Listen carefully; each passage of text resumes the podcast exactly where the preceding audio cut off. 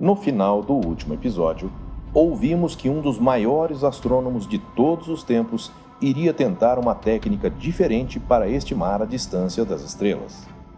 Agora, vamos descobrir quem ele era e qual foi a técnica utilizada. Olá, eu sou Floresberto, apresentador do podcast Astronomia e Astronáutica, e vou levar você nessa viagem.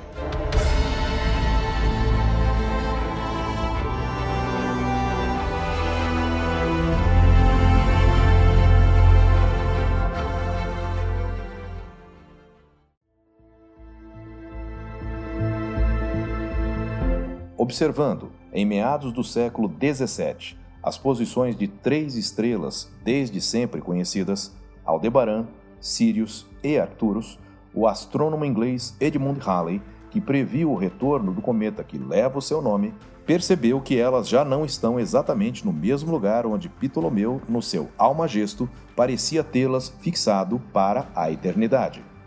Realmente, desde o tempo de Hiparco, elas sofreram um deslocamento de 20 minutos de arco. Não havia dúvida possível. Essas estrelas estavam entre as mais observadas, e, se Ptolomeu tivesse se enganado, muitos outros astrônomos teriam, desde então, corrigido o erro. Era certo, portanto, que as estrelas se moviam. Isso significava que não estavam fixas numa abóbada e que todo o universo estava em movimento. Halley tinha acabado de fazer com essa técnica uma sensacional descoberta.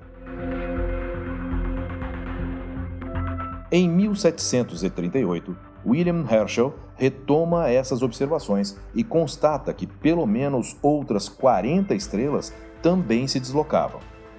Sempre incansável, iria tentar explicar o fenômeno. Poderia haver duas razões para o deslocamento aparente das estrelas o seu movimento próprio e o fato de o sistema solar também se mover, e, portanto, nós observamos as estrelas de uma plataforma móvel. Herschel mergulha nesse quebra-cabeças, multiplica as observações e os cálculos, apela para todo o seu engenho e, tomando por base a distância de Sirius ao Sol, chega à conclusão de que o próprio Sol arrastando consigo o cortejo de planetas, se desloca na direção da constelação de Hércules a uma velocidade de 14 km por segundo. Uma aproximação genial, já que, na realidade, a velocidade é de 20 km por segundo. Se ele se enganou, foi por não saber a distância real de Sirius ao Sol. Herschel avaliou essa distância em seis anos-luz e quatro meses e meio, quando na realidade ela é de 8,6 anos-luz. Depois dele, nada mais resta realmente da antiga cosmologia.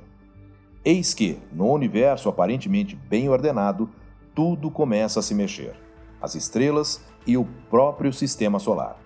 Eis que as nebulosas e as constelações se movem e se perdem nas imensidões cósmicas e que o sistema solar que até então captara a atenção mais ou menos exclusiva dos sábios, se torna, apesar de sua imensidão, nada mais que um ponto minúsculo no espaço, perdido em meio a uma multidão de outros sistemas semelhantes e que a nossa própria galáxia não é senão uma entre tantas outras.